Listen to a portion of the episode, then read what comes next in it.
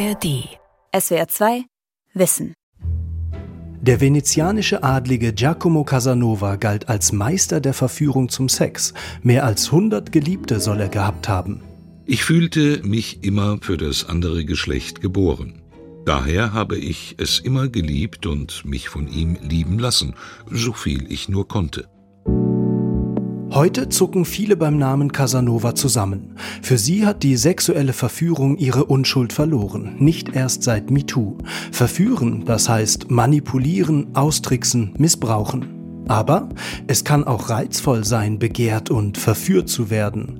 Wenn sich jemand richtig ins Zeug legt, damit sie oder er mir gefällt, und wenn dieser jemand auch noch erspürt, was mir Spaß macht, was mir Lust bringt, ist das dann kein Verführungskünstler? Sexuelle Verführung zwischen Kunst und Grenzüberschreitung von Lukas Meyer-Blankenburg.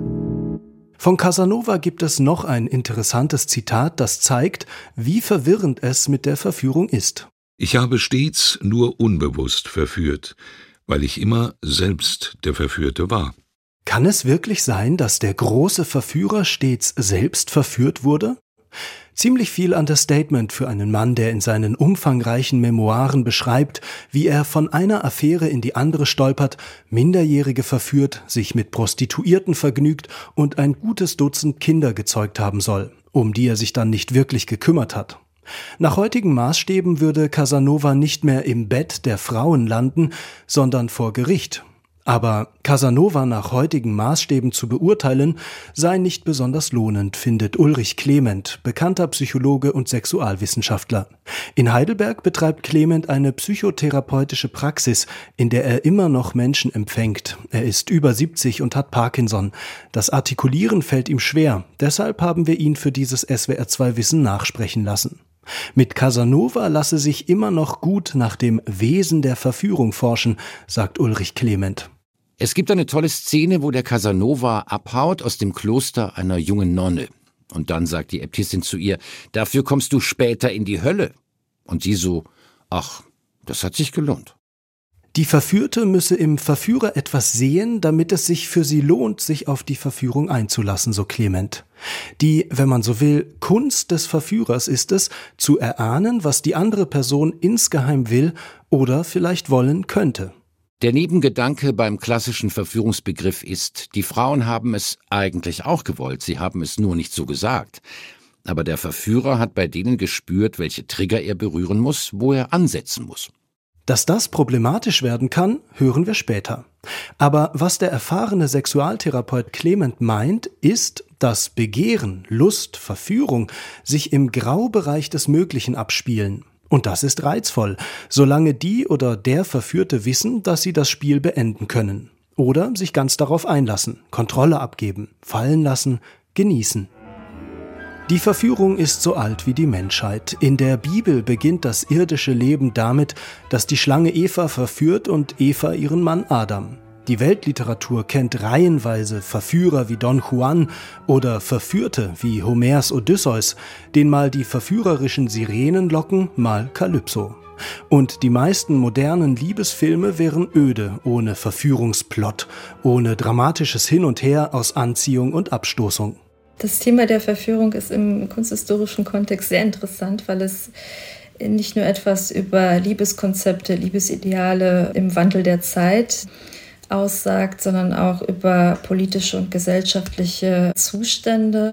Das ist die Kunsthistorikerin Agnes Sava. Für ihre Doktorarbeit hat sie sich ausführlich mit Liebes- und Verführungskonzepten beschäftigt, speziell in der Malerei des 18. und 19. Jahrhunderts. Und persönlich bin ich ein großer Fan der Darstellung von Watteau, wo sich Mann und Frau auf Augenhöhe begegnen und die Verführung und Liebe zelebrieren. Jean-Antoine Watteau ist ein Maler des Rokoko. Er lebte zu Beginn des 18. Jahrhunderts. Agnes Sava mag sein Bild Die Einschiffung nach Kythera von 1710. Kythera gilt als Liebesinsel. Verschifft werden sollen, wie auf dem Bild dargestellt, junge Frauen und Männer, um auf der Insel einander zu verführen und Mr. oder Mrs. Wright für die Ehe zu finden.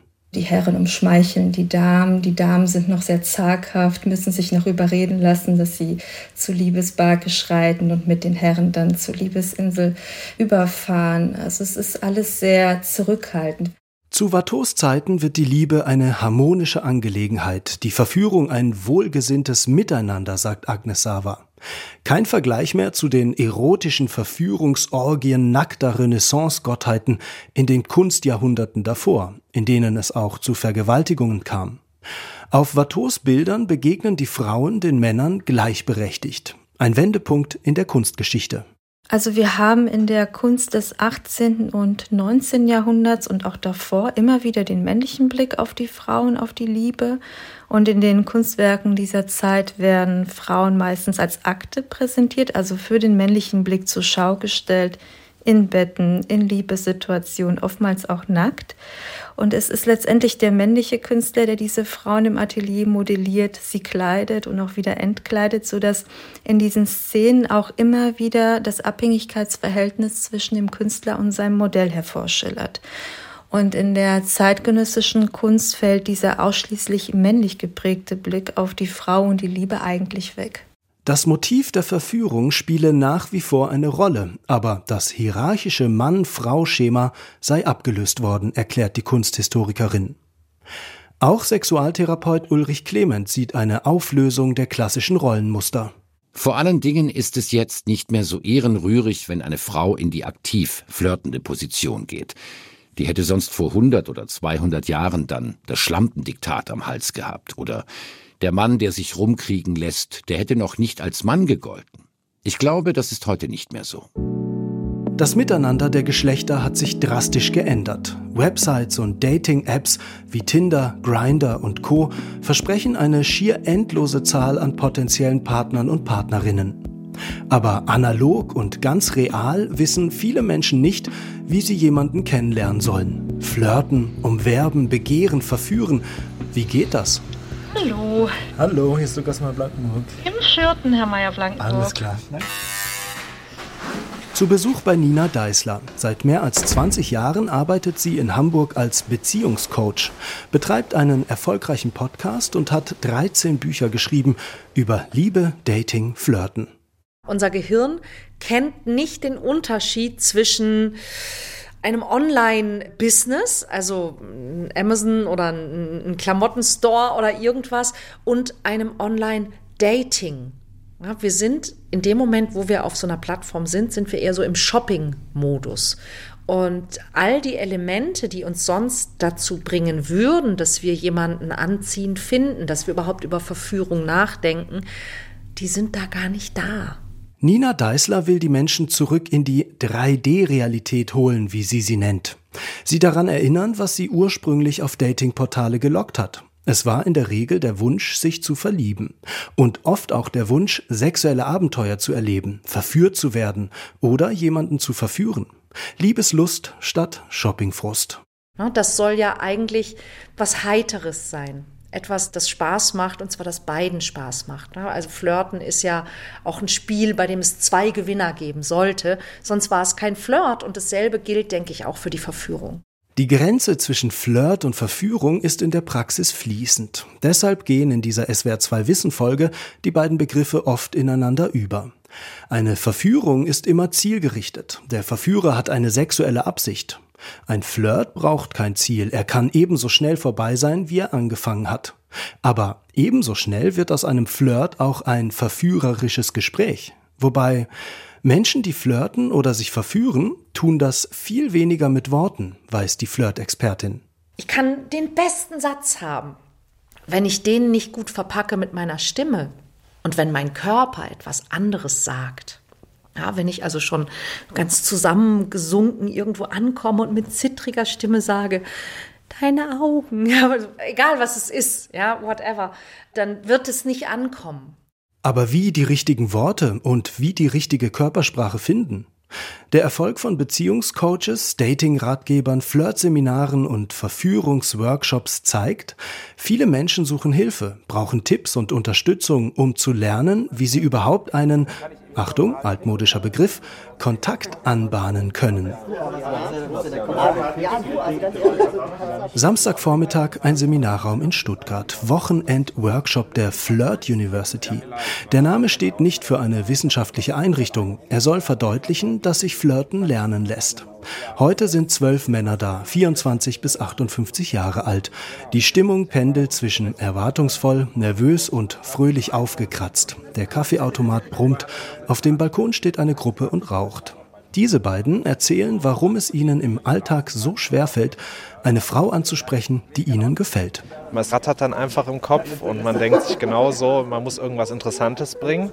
Und das ist halt schwierig dann. Ne? Und einfach drauf losreden. Und das würde ich gerne mal mehr trainieren. Das ist so mein Ziel. Ich möchte einfach deutlich mehr Frauen in mein Leben ziehen. Ich möchte gerne äh, mehr Dates haben. Dann äh, wäre natürlich irgendwann auch schön, eine Beziehung zu finden, ja. Die Nachfrage nach den Workshops der Flirt University ist groß, vor allem von Männern. Die Veranstaltungen heißen Comfortzonen Challenge, Siegerframes für deine Dates oder die Charmoffensive. Horst Wenzel, sozusagen Direktor der Flirt University, ist dafür in ganz Deutschland unterwegs.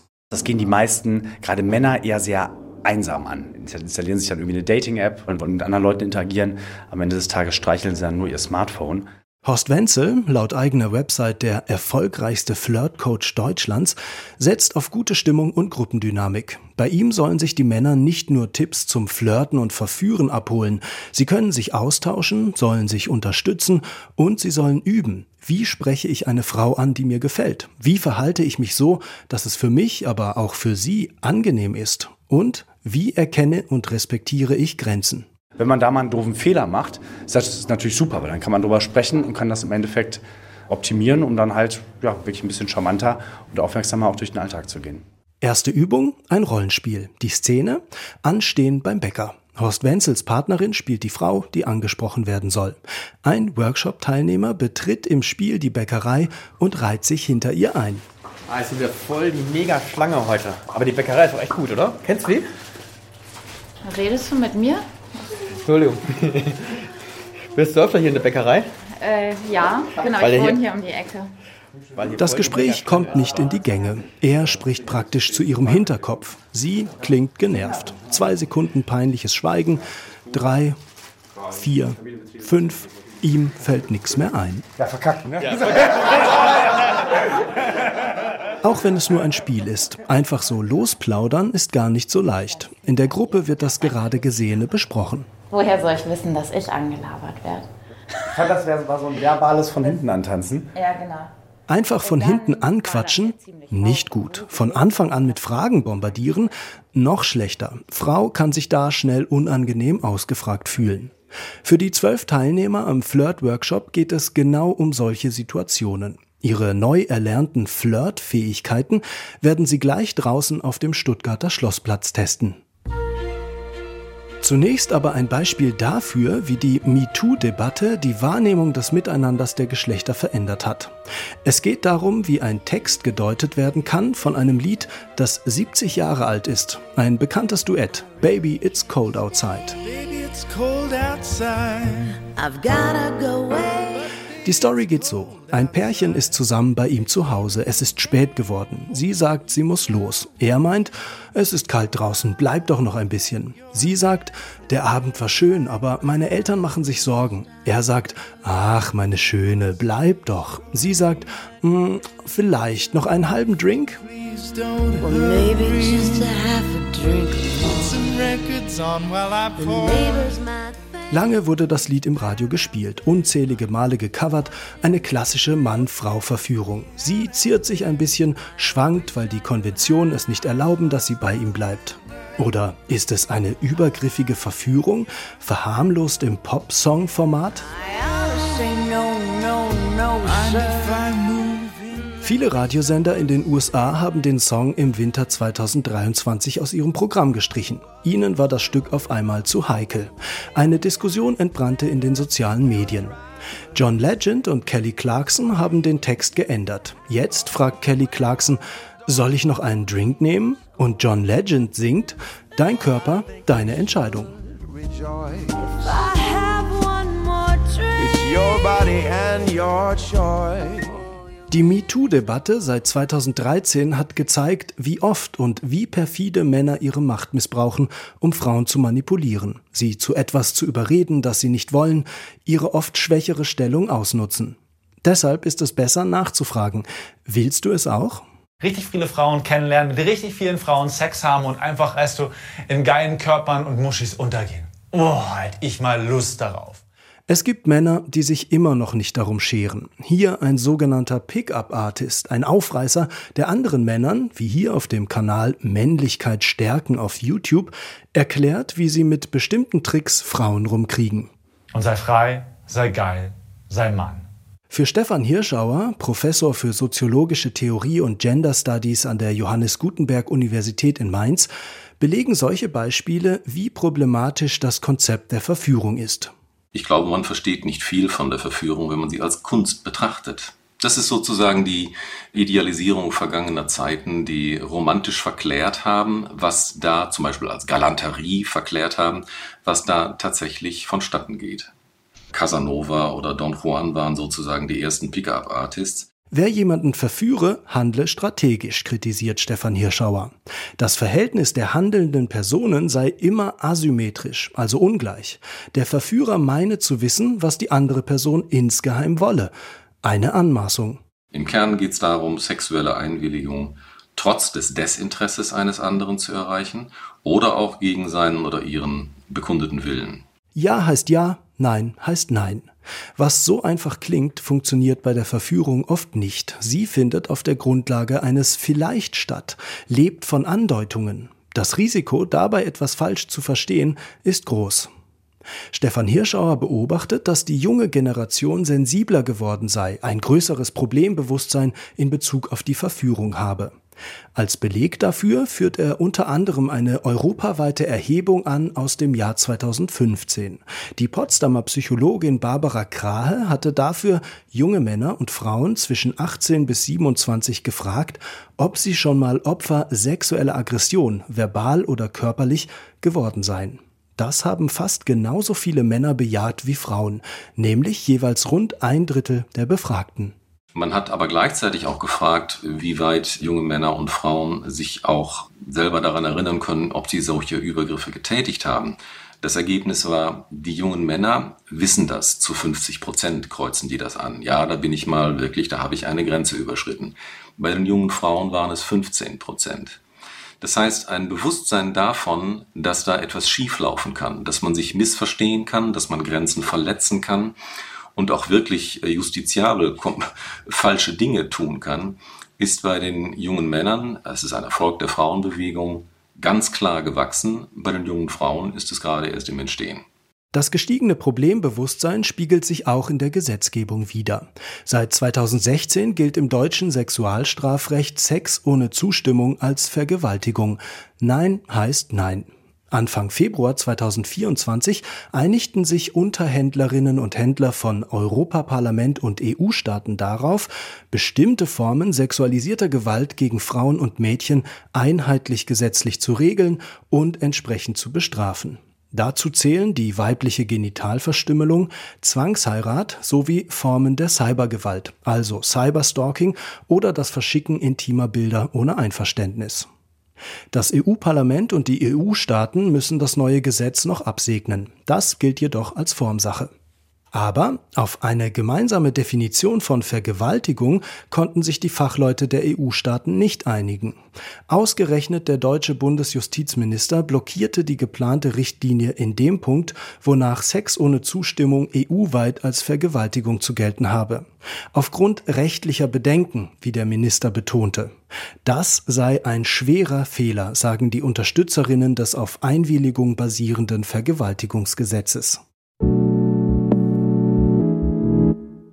Für den Heidelberger Sexualforscher Ulrich Clement ist der viel zitierte Satz Nein heißt Nein richtig und falsch zugleich.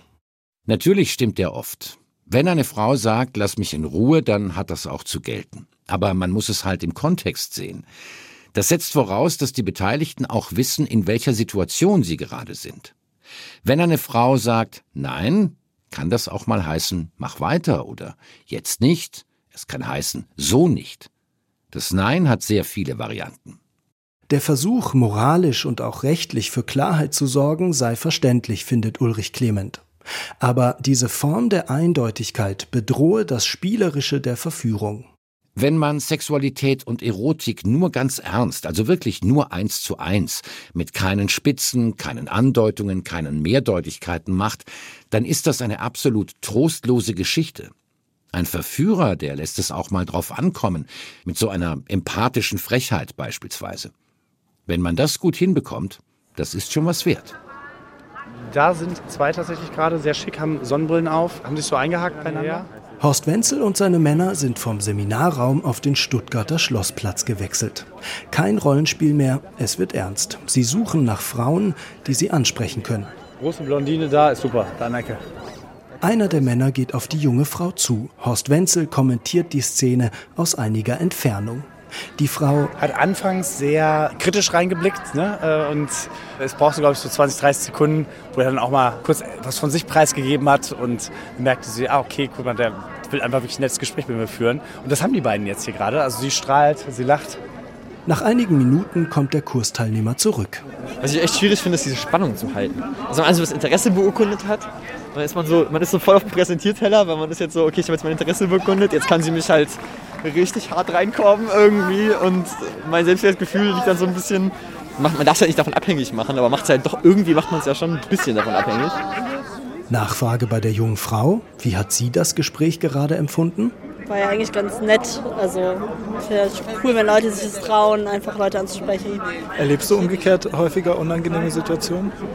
Ja, aber das ist dann eher immer mehr irgendwie abends, so wenn man eher rausgeht oder so, dass man da ein bisschen unangenehm angemacht wird. Genau. Und natürlich, ne, klar, viele Frauen haben das halt mal erlebt, ne, dass ein Typ quatscht hier an, geht dann einfach nicht weg. Ne? Oder unter irgendeinem Vorwand sozusagen erbeutet sich die Nummer, ne, sagt, ich habe gerade einen Notfall, ich muss mal wen anrufen, ruft sich selbst an. Sowas ist halt scheiße. Ne? Das ist halt, dann kann ich auch verstehen, dass man da halt dann, oder dass Frau dann da an der Stelle kritisch ist. Auch Nina Deißler beobachtet, dass sich mit den Tricks und Maschen selbsternannter Verführungskünstler eine ungute Dynamik der Geschlechter entwickelt hat. Es gebe eine Art Wettrüsten. Die Frauen wappnen sich gegenüber den Anmachen der Männer und die Männer wiederum überlegten sich noch geschicktere Maschen, um diese Abwehr zu umgehen. Das ist natürlich und zuerst besonders unangenehm für viele Frauen, aber ein Mann, der eine Frau verführt hat mit Tricks und Manipulationstechniken und irgendwelchen Dingen, die er da auswendig gelernt und geübt hat, der wird ja niemals wissen, gerade wenn er die Frau dann wirklich toll findet, mag die mich eigentlich wirklich? Oder ist die nur auf meine Technik, meine Masche, meine Methode reingefallen? Und das kann natürlich auf lange Sicht dann auch wirklich bei den Männern, die das anwenden, zu Problemen, also wirklich zu psychischen Problemen führen. Und das habe ich in meiner Praxis tatsächlich auch schon häufig erlebt. Ich habe immer wieder hier Männer sitzen, die in Tränen ausbrechen, weil sie sagen, sie wissen nicht mehr, wer sie selbst eigentlich sind. Das finde ich ganz schön traurig. In der Realität gingen viele Signale für einen Flirt oder eine Verführung ursprünglich von der Frau aus, sagt die Beziehungsberaterin. Also man geht davon aus, dass ungefähr 70 Prozent der Kontakte zwischen Männern und Frauen eigentlich von der Frau initiiert wurde. Und wenn die Frau das richtig gut macht, hat der Mann das nicht bewusst gemerkt. Frauen senden beim Flirten unbewusst eindeutige Signale an den Mann. Das fand ein Team um den Verhaltensforscher Karl Grammer bereits 2001 im Rahmen einer Studie des Wiener Ludwig Boltzmann Instituts heraus. Karl Grammer fasste seine Beobachtungen damals mit diesem erstaunlichen Satz zusammen. Man kann das männliche Verhalten durch das weibliche Verhalten vorhersagen, aber andersrum geht es nicht. Frauen lenkten das Gespräch, so das Forschungsteam, indem sie zum Beispiel kaum merklich nickten und so den Mann zum Reden aufforderten. Und Frauen geben bewusst oder unbewusst nonverbale Signale, mit denen sie dem Mann anbieten, sie anzusprechen. Sie zupfen ihre Kleidung zurecht, schlagen die Augen auf oder fahren sich durch die Haare. Klingt ein bisschen nach Hollywood-Kitsch, scheint aber sehr oft zuzutreffen. Das legen verschiedene Studien nahe. Schwierig wird's dagegen, wenn Frau von vornherein gar keine Signale sendet, warnt Nina Deißler. Und das sind gerade also sehr, sehr gut aussehende Frauen, die sagen, ich werde nie angesprochen, außer von totalen Idioten. Und was ich dann eben beobachte, ist, dass diese Frau sich selber im Grunde nicht traut, dass sie Signale in irgendeiner Form zeigt. Also, dass sie, wenn sie einen Mann interessant findet, dass sie das den Mann auch wissen lässt. Und gerade wenn eine Frau sehr attraktiv, sehr gut aussehend ist und der Mann jetzt ne, sie auch interessant findet, wenn der Mann sich von ihr ignoriert fühlt, weil sie ihn eben keines Blickes würdigt, dann hat er gar nicht den Mut, auf sie zuzugehen, ja, weil er sich denkt, boah, also so eine gut aussehende Frau, die wird bestimmt eh dauernd angesprochen, da hole ich mir jetzt keine Abfuhr. Das ist allerdings den Männern, die quasi sowieso jede Frau ansprechen, relativ egal. Und das sind dann eben meistens die, wo die Frau sagt, sie wird nur von Idioten angesprochen.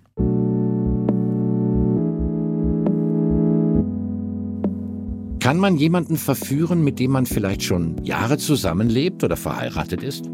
Das ist eine der Fragen, die er sehr häufig gestellt bekomme, erzählt Sexual- und Paartherapeut Ulrich Clement.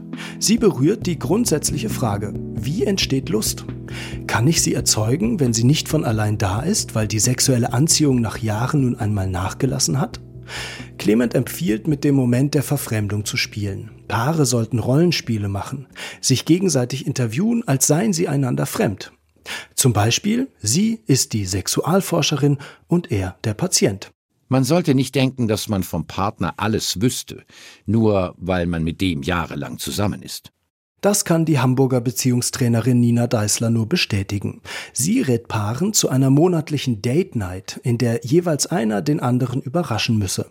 Und, was immer hilft, Humor. Und tatsächlich, wenn wir als Paar wirklich gut miteinander lachen können und auch übereinander lachen können, ist das auch ein sehr viel besseres Mittel, Konflikte zu entschärfen und kann dann natürlich aus dieser Leichtigkeit heraus auch sehr viel leichter in eine Verführung hineinführen. Definitiv. Mit der Diskussion um die Verführung ist es wie mit der Verführung selbst. Es ist ein Abwägen, ein Hin und Her. Eine Verführung kann ein reizvolles Spiel sein und zu intensiven sexuellen Erlebnissen führen. Geschieht sie aber unter Zwang, wird die verführte Person gegen ihren Willen dazu gebracht, etwas zu tun, was sie nicht will, ist das strafbar und wird heute auch gesellschaftlich geächtet. Die einen sagen deshalb, das Konzept der Verführung ist überholt und passt einfach nicht mehr in unsere Zeit, in der konsensualer Sex, gegenseitiges Einverständnis selbstverständlich sein sollte. Die anderen betonen, solange der Rahmen einverständlich ist, kann der Sex, kann die Verführung, die darin stattfindet, durchaus ein Machtgefälle haben. Gerade darin liegt dann der Reiz. SWR 2 Wissen Sexuelle Verführung zwischen Kunst und Grenzüberschreitung. Autor und Sprecher Lukas Meyer-Blankenburg, Redaktion Sonja Striegel. Und ich habe noch einen Hörtipp für euch. Wenn ihr euch über Formen der Gewalt gegen Frauen informieren wollt, Frauen heimlich gefilmt, Upskirts und Voyeur-Videos im Internet. Diese SWR2 Wissen-Folge findet ihr überall, wo es Podcasts gibt. SWR2 Wissen. Alle Folgen in der ARD Audiothek. Manuskripte und weitere Informationen unter swr2wissen.de